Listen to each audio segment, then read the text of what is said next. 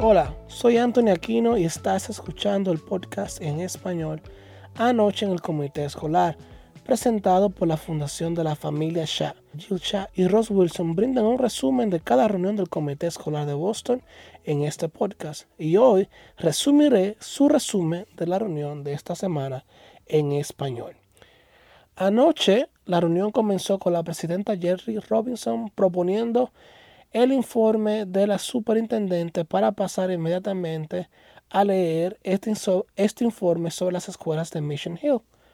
Después de una investigación de un año por parte del bufete de abogados Hinckley Allen, la firma descubrió que, según el Boston Globe, la escuela puso en peligro y falló a los niños durante años al pasar por alto las acusaciones de abuso sexual e intimidación y descuidar a los estudiantes con discapacidades. Este es el quinto informe en año 7 que detalla estos incidentes. la superintendente recomendó al final del informe cerrar la escuela al final del año. El comité escolar votará el próximo jueves 5 de mayo para abordar esta recomendación. La reunión se desarrolló sobre este tema con algunos agradecimientos a la superintendente por sus recomendaciones y otros quejándose de que no había habido transparencia y que la decisión de cerrar la escuela lo dejaría sin un plan satisfactorio para sus hijos el próximo año escolar. Se dijo varias veces en la presentación que la escuela Mission Hill no cumplió con las políticas del distrito y que las quejas fueron ignoradas, aunque recientemente hubo cinco informes y una demanda que se resolvió. La reunión luego pasó a comentarios del público hubo varios temas que tuvieron múltiples comentarios. Para comenzar, hubo muchos comentarios de público agradeciendo a la superintendente y de acuerdo con el plan de cerrar la escuela Mission Hill. Por el contrario, otros defendieron Mission Hill y protestaron por el cierre de las escuelas. Hubieron varios comentarios públicos con respecto a P.A. Shaw y muchos preguntaron sobre el futuro de la extensión de un año otorgado a la escuela Shaw para un cuarto grado para el próximo año y pidieron transparencia, compromiso después de una reunión personal de la oficina central para el lunes y fue cancelado. Los comentarios públicos también destacaron el tema continuo de un hogar permanente en la escuela Horace Mann y muchos pidieron transparencia y un edificio permanente para la única escuela para sordos en el distrito debido a una casilla mal marcada en una solicitud de financiamiento a través del Fondo de Reparación de la Autoridad de Construcción Escolar de Massachusetts. El distrito no tiene un plan para un edificio futuro para la escuela Horace Mann.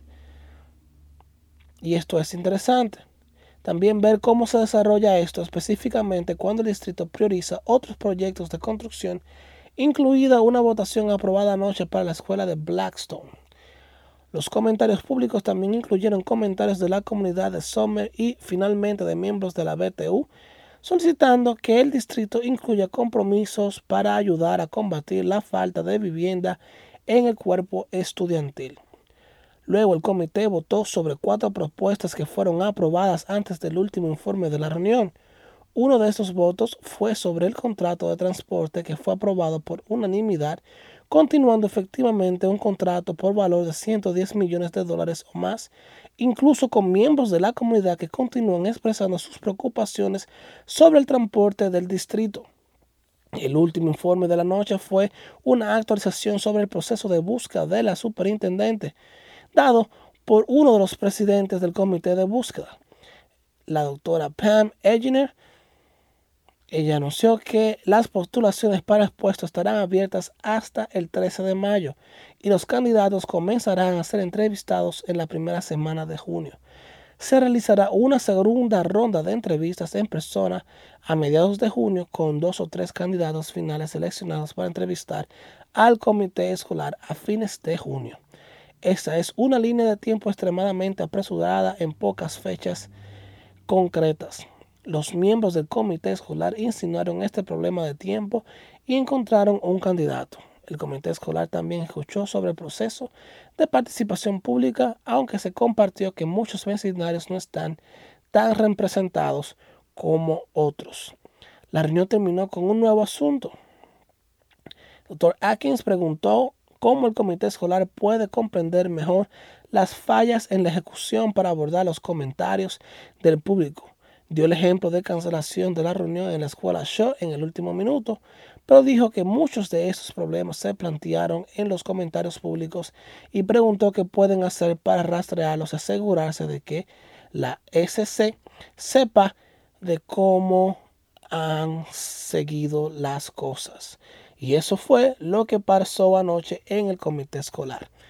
Gracias por escuchar a su compañero Anthony Aquino el comité, en lo que pasó anoche en el comité escolar.